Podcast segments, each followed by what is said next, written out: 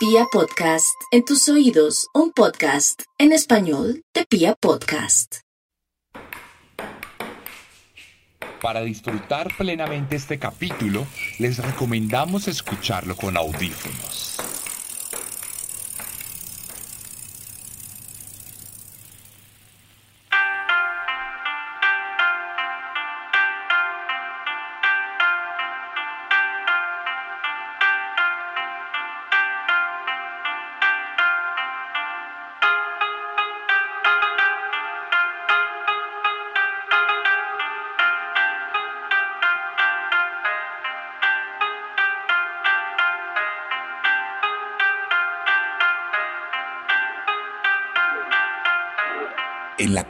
Japonesa se conoce como Oni a la representación monstruosa del mal, habitante de los infiernos más recónditos del fondo de la tierra, responsable de todos y cada uno de los males que azota la vida de los hombres y las mujeres del imperio del sol naciente.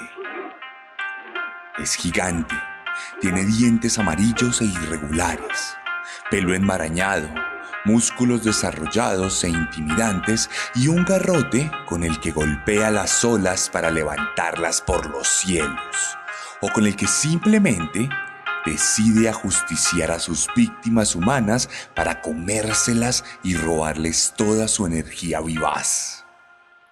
Siempre que alguien sienta mucho miedo, terror o tristeza, un Oni rondará con sus fauces hambrientas para alimentarse de lo peor que tiene para ofrecer nuestra alma putrefacta. El Oni, una leyenda milenaria que ha sobrevivido en la cultura popular gracias a su naturaleza implacable y a su habilidad para explicar y justificar todo lo oscuro que nos acecha. Pero ¿qué pasa cuando el acecho se vuelve real? ¿Qué pasa cuando el Oni se materializa en un hombre que busca robarse la energía vital de aquellos a quienes considera superiores y admirables? ¿Qué pasa cuando las pesadillas se vuelven realidad?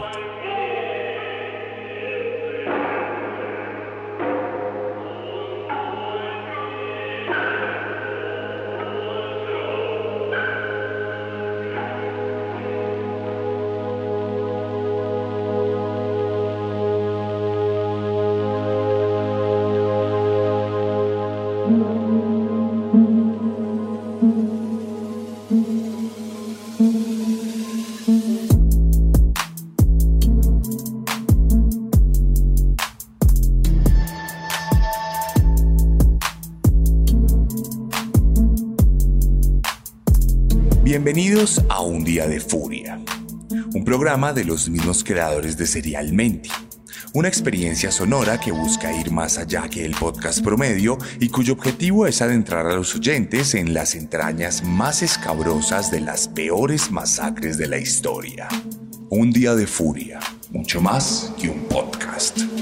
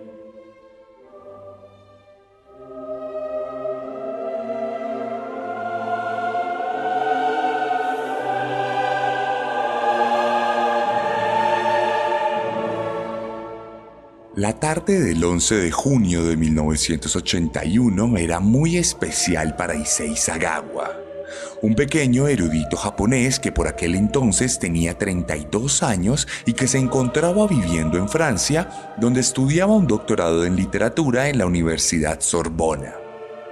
Sagawa era hijo de uno de los hombres más adinerados de Japón, lo cual le había permitido adquirir una vida de lujos y comodidades no solo en la isla nipona, sino en cualquier lugar del mundo donde se propusiera ir para conocer nuevas experiencias y sensaciones.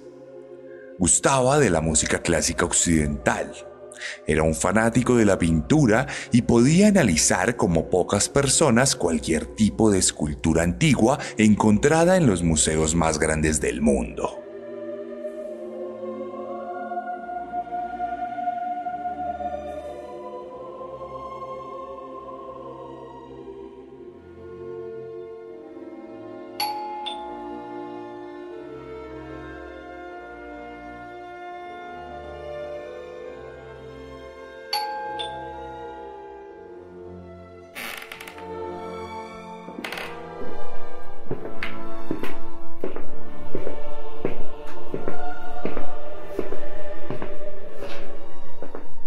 ¿Por qué era una velada especial? Bueno, aquel día de principios de verano en París, una compañera de clase había decidido aceptar su invitación para intercambiar unos poemas vanguardistas que necesitaban estudiar para una de sus asignaturas. El vanguardismo era y es ampliamente reconocido por romper los esquemas de la sociedad de principios del siglo XX, por lo que alguien como Sagawa se sentía particularmente atraído por la idea de salirse del molde y de romper las reglas.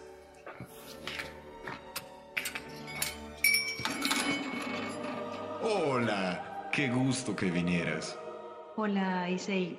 Perdón por la tardanza. Renée Haberfeld era una mujer de 25 años nacida en los Países Bajos que se había unido a la generación de doctorandos a una edad muy temprana debido a su perspicacia y a su habilidad para desenvolverse en otros idiomas. Issei se sentía fascinado por su aspecto esbelto, sus facciones delicadas, su cabello lacio y su alta estatura, 1,78 mucho más que el hilarante 1.44 que medía él. Desde que la vio, la deseó, pero no del modo usual en que deseamos los seres humanos. No, la deseó genuinamente.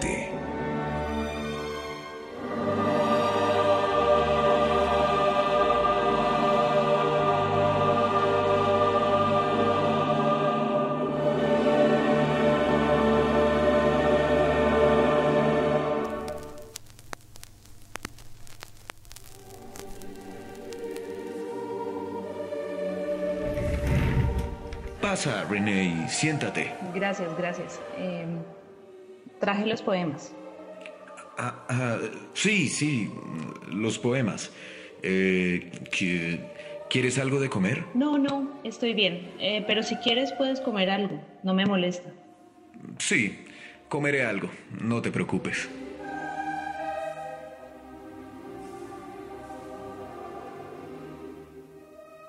Para Issei Sagawa, René Haberfeld era todo lo que él no había podido ser en la vida. Era fuerte, vivaz, resistente e imponente. Él, por su parte, había sido condenado a vivir con enfermedades constantes, con fragilidad rampante y con un cuerpo que no le permitía ser tomado con seriedad mucho menos en el primer mundo europeo, donde todos, sin excepción, lo miraban por encima del hombro. El hombre se quedó mirándola en silencio, hasta que ella lo interrumpió.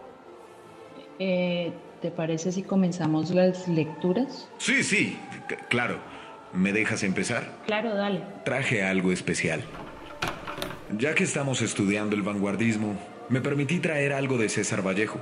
¿Lo conoces? Es peruano y a través del verso libre increpó varios símbolos tradicionales de la cultura occidental. Me parece fascinante. Por alguna razón, siento que me reivindica. Se llama espergesia.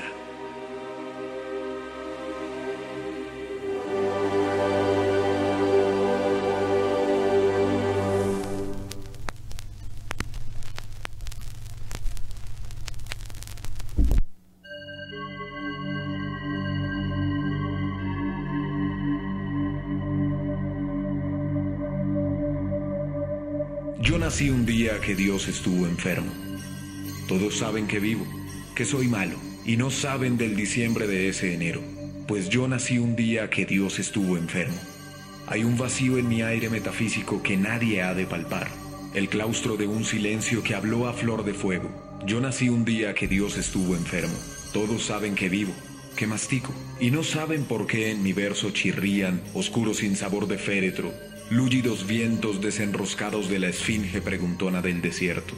Yo nací un día que Dios estuvo enfermo, grave.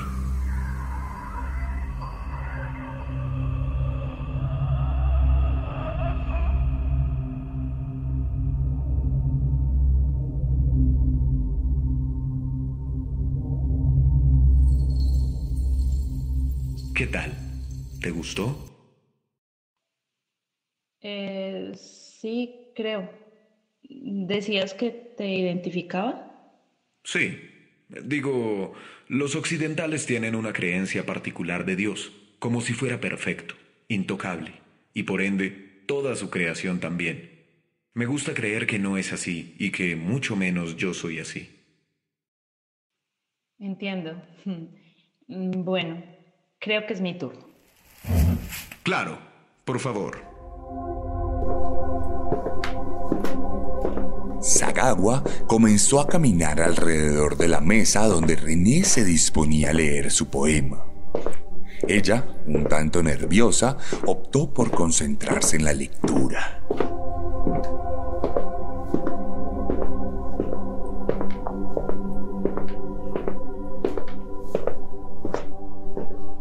Bueno, verás, yo quise traer un poema de Gottfried Benn, un alemán que publicó esto en 1912 y me resulta increíble cómo habla de la juventud y la muerte. Muy oportuno, René. Em, sí, bueno, como decía, cre- creo que si hablamos de vanguardismo, no hay nada más innovador que hablar de- de forma tan directa sobre lo grotesco a través de un lenguaje tan tradicional como lo era la poesía por aquel entonces. Por favor, léelo.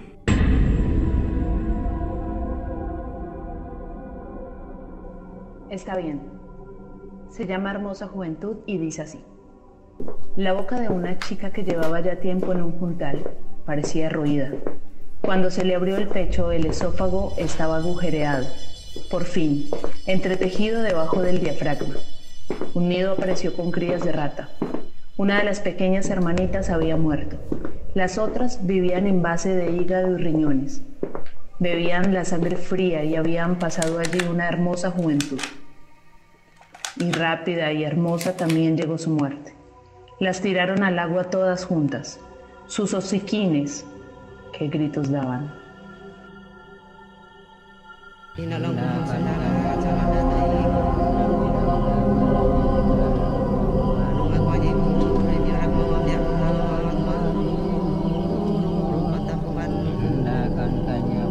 Mientras René recitó su poema, no se percató de que Sagagua la había rodeado. Se había puesto a sus espaldas y había dispuesto una escopeta. En cuanto ella terminó, sin ningún tipo de mediación o comentario,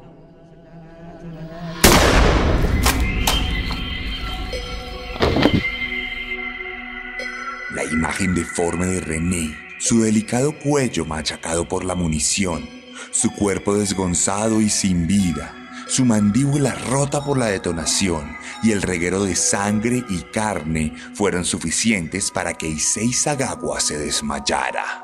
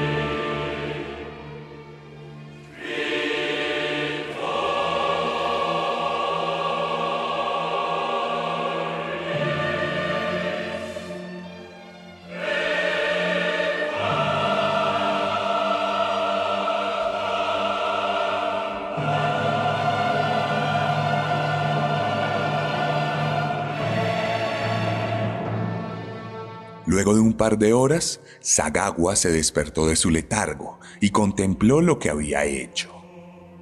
Aunque inicialmente se vio superado por el desastre del disparo, se había levantado decidido a continuar lo que había planeado. Se abalanzó sobre el cadáver de René e intentó morder sus senos y sus nalgas, pero fue imposible atravesar la piel de la mujer, por lo que frustrado decidió ir por un cuchillo dentado que le serviría para cortar la carne de la mujer.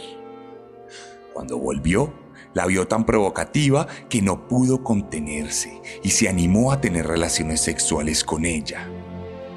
Una tremenda aberración que increíblemente no era la primera pues de pequeño había sostenido relaciones sexuales con un perro, algo que, según él mismo, detonó el origen de sus impulsos caníbales. Luego de terminar, comenzó a cortar partes de los senos de René, de sus nalgas y de su propia cara. Algunos de ellos los consumió cocinados, mientras que otros fueron ingeridos crudos. Todo el proceso fue fotografiado por el hombre, quien procuraba guardar un recuerdo de su cometido. Así que en el rollo de fotografías pudieron ser encontradas imágenes de René cada vez más incompleta y desgastada. Sagawa no se midió a la hora de cortar y porcionar a su víctima a quien comenzó a guardar en el refrigerador con intenciones de consumirla más adelante y prolongar el éxtasis gastronómico al que se enfrentaba.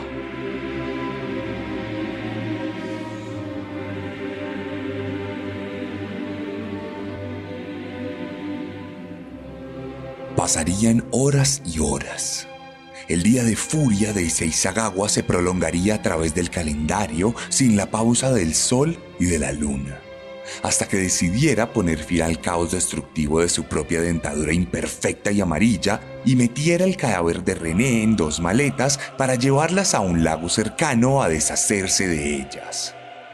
Sin embargo, allí mismo sería capturado por las autoridades quienes lo entregarían a la justicia.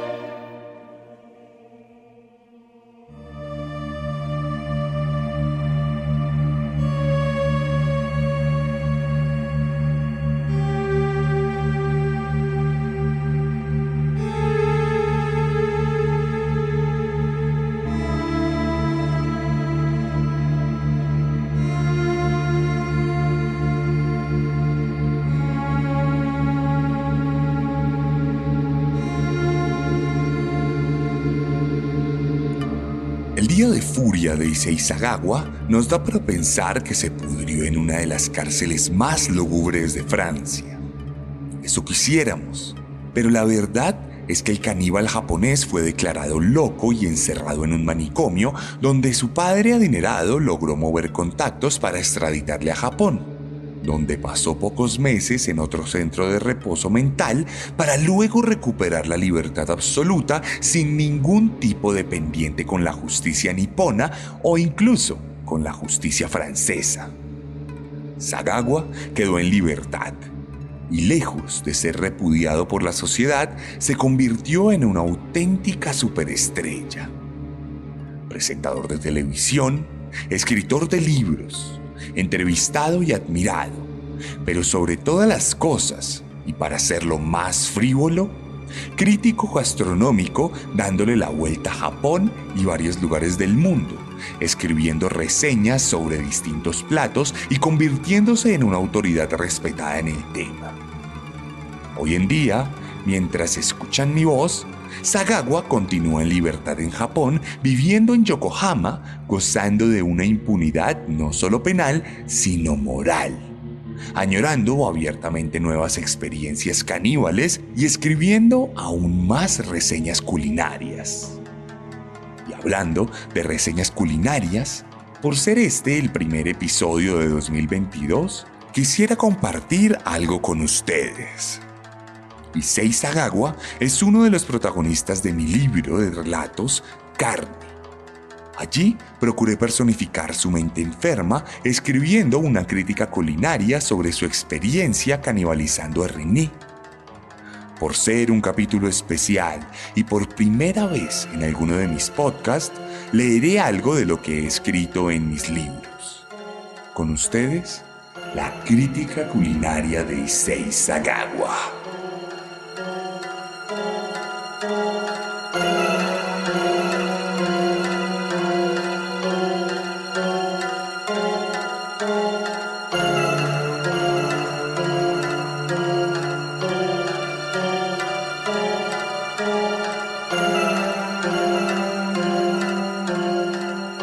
He tenido la oportunidad de recorrer el mundo. Dicen por ahí que la ignorancia se quita viajando, pero creo que realmente se quita comiendo. Fue cuando me senté en las distintas mesas del planeta que descubrí la grandeza que el genio humano puede alcanzar, independientemente de su origen, su etnia o sus creencias religiosas. Pude conocer las grandes maravillas de la civilización pero todas palidecieron frente a las creaciones gastronómicas que me contaron más de los pueblos milenarios que las abrumadoras construcciones que adornaban el panorama. Creo que por eso me decanté por los estudios literarios por inverosímil que parezca, la plenitud que la alta cocina de los artistas generaba me motivó a buscar los conocimientos adecuados en el lenguaje y la expresión escrita para poder rendir tributo a las sensaciones que se fraguaban en mi paladar y que tenían el poder de llevarme a los jardines del palacio del mismísimo Dios en los cielos. Sin embargo, ni siquiera un doctorado bastó para dotarme de adjetivaciones lo suficientemente precisas como para igualar el éxtasis que algunos pueden preparar con sartenes simples y desvencijados. Conozco el sabor de la felicidad gracias a la textura pegajosa del sekihan con azuki he podido saborear las raíces de nuestras creencias religiosas gracias al mítico jamo mezclado con un poco de somen. Y si no fuera por el chimaki, probablemente mi identidad nipona carecería de valor alguno. No puedo explicar el mundo sin la comida. Creo que nuestra especie se construyó sobre la gastronomía y la razón que domina nuestra mente, sin lugar a dudas, se fundamenta en las manos talentosas de los cocineros de nuestras ciudades. Por este motivo, no concibo la mediocridad en la cocina, pues es la muestra más fidedigna del subdesarrollo del ser humano, debido a que solo los animales conciben el alimento como un simple medio de subsistencia y no como una sofisticada producción artística. Es por eso que no mido mis palabras ni muestro piedad alguna en mis críticas cuando se trata de un restaurante anodino. Pero este no es el momento de hablar de nimiedades.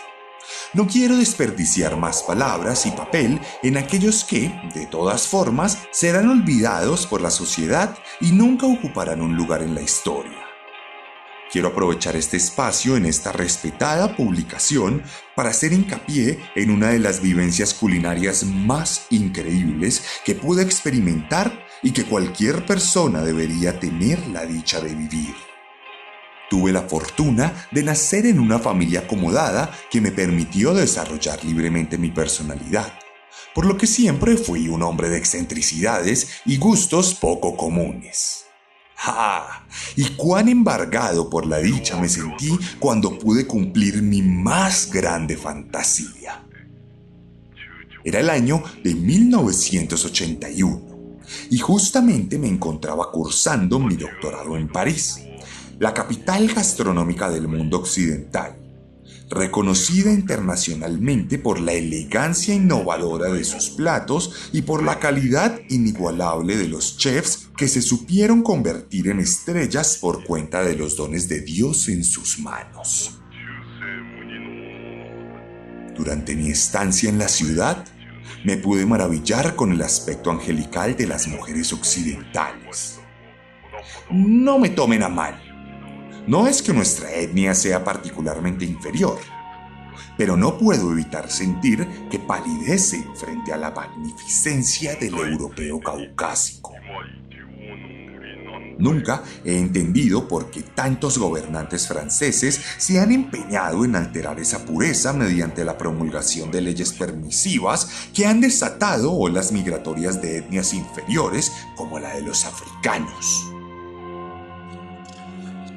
No obstante, aún prevalece la imagen inmaculada de las féminas que han sabido protagonizar nuestros sueños más idílicos. Mm, pero no nos desviemos. Volvamos a París, allá en Sorbona, donde recorrí los recovecos literarios y adquirí el conocimiento necesario para culminar mi evolución cognitiva. En esos pasillos neoclásicos pude compartir experiencias de vida y de letras con genios de todo el mundo que me enseñaron mucho más de lo que la academia pudo hacer alguna vez. Dentro de esos genios estaba René Hartevelt, una hermosa compañera de clase que apenas tenía 25 años y ya se codiaba con las mentes más brillantes de los estudios literarios occidentales de nuestra generación. René era un sueño hecho realidad. Su tez rosada contrastaba con mi piel pálida. Su pelo un océano de brillo lacio, el mío una advertencia recurrente del despojo. Sus ojos reminiscencias de la luna en su mirada, los míos una grieta deshabitada de vida. Su boca un manjar de amor jugoso, la mía una línea insípida en medio de la nada. Era una mujer asaz las curvas de su cuerpo combinaban perfectamente con su altura y la forma delicada en que se movía daba cuenta de la divinidad de su existencia. Siempre me sentí intimidado por ella, algo difícil de disimular, teniendo en cuenta mi cortísima estatura. Además, su gentileza no hizo más que contribuir al idilio que dentro de mi vientre se gestaba, razón suficiente para ser la mía. Cuando invité a René a cenar a mi casa con el pretexto de traducir un texto de poesía, ya había ideado un plan perfecto que representaba la culminación de todos mis impulsos y mis fantasías. Siempre he pensado que el amor en sí mismo es insuficiente a la hora de materializar el deseo que alguien puede sentir por otra persona. ¿Qué es un beso? Nada más que la unión de los labios un roce simple, lubricado con saliva. Algo efímero, incapaz de saciar las ansias del prójimo. Beso no es nada. Incluso, yendo más allá, el sexo en sí mismo tampoco lo es. La penetración es otro roce lubricado, otro acto pasajero, otra nada. Mi amor por René era mucho más que eso. Estas preocupaciones afectivas fundamentaron el origen de mis impulsos más incomprendidos. Por mucho que intente justificar mis actos, lo cierto es que la fantasía recurrente de poseer a René partía de mis entrañas y nunca atendió ningún tipo de argumento. Era una fuerza imparable que llegó a anular todos mis sentidos y que me dominó hasta el instante decisivo en el que René terminó su cena y se dispuso a declamar un poema su última acción de vida, antes de que la bala de mi rifle atravesara sus órganos vitales. Debo confesar que mi primer encuentro con la muerte fue traumático. El camino hacia mi objetivo final estaba plagado de obstáculos grotescos como el desastre sangriento que René dejó sobre la alfombra o el olor repugnante que su cuerpo comenzó a emanar poco después de su deceso. De cualquier manera, tuve la fortaleza necesaria para reponerme a las adversidades y pude continuar mi plan en la intimidad de mi departamento. Bastaron un par de horas para disfrutar de la experiencia más estremecedora de mi vida entera. Nunca tuve la posibilidad de probar un plato tan exquisito como los senos de René, los cuales tenían la cualidad de mantener las propiedades inigualables de su sabor, tanto crudos como cocinados. La suavidad de sus tejidos era tal que dentro de mi boca se deshacían como si se tratara de un suculento plato de sushi. Es difícil describir las sensaciones que se gestaron en mi paladar, pero si tuviera que utilizar una alegoría para transmitir lo que sentí aquella noche, diría que la carne de René sabía lo mismo que debe saber un pescoy que es capturado y cocinado justo durante su transformación en dragón por lo que sus propiedades son capaces de amalgamar la ternura y la pureza de su fase inicial con la fuerza y la ambrosía de su forma definitiva. Cada bocado me supo llevar a los momentos más felices de mi vida. A medida que consumía mi cena, revivía los días en los que mi papá impartía sus enseñanzas, en los que mi hermano jugaba conmigo sin preocupaciones y en cada episodio que supo construirme como persona. Aquella velada fue un rito de consagración en el que ascendí sobre el resto de los mortales para convertirme en una luz espiritual, pletórica de sabiduría. Lamentablemente, la experiencia de la divinidad representó también una maldición para mi sentido del gusto, pues desde entonces nunca más volví a sentir la plenitud gastronómica de aquella noche ni siquiera cuando fui dado de alta del asilo y pude volver a probar la comida del mundo entero. Desde ese momento, todo fue igual de insípido. Todo fue común y nada volvió a ser lo mismo.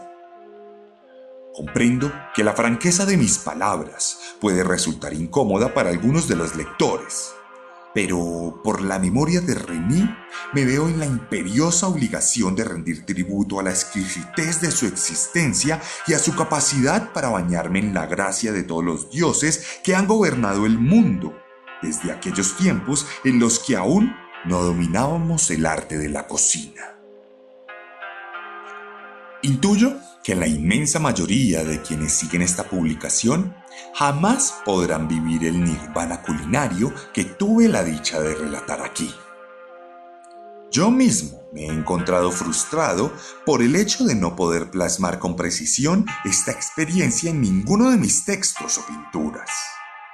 No obstante, cuando lo veo en retrospectiva, es gratificante saber que mi rito de unión con René fue suficiente para erigir una vida artística exitosa y reconocida por una sociedad que aún no quiere afrontar la compleja conversación alrededor de la antropofagia. Al fin y al cabo, podemos encontrar los orígenes de estas prácticas en muchas civilizaciones sobre las cuales hoy está parado el mundo contemporáneo. En todo caso, si estas palabras pudieron sembrar una semilla de curiosidad en tan solo uno de los lectores, podré darme por bien servido. No siendo más, quiero extender una invitación a todos los comensales para que se despojen de los prejuicios que la sociedad hipócrita ha construido y pasen a manteles para que disfruten de las maravillas gastronómicas que el mundo tiene por ofrecer. Bon appetit. Issei Sagawa, Revista Spa.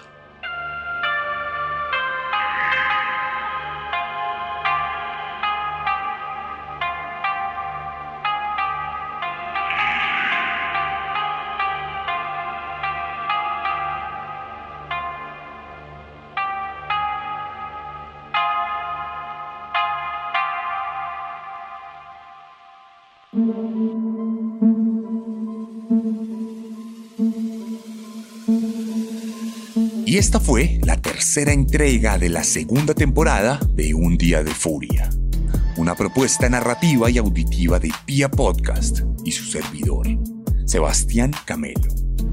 Si les gustó este podcast, lo primero que les voy a pedir es que lo compartan, que se lo muestren a sus conocidos y amigos, en este caso a alguien que le guste la literatura o que esté interesado en estas historias de antropofagia.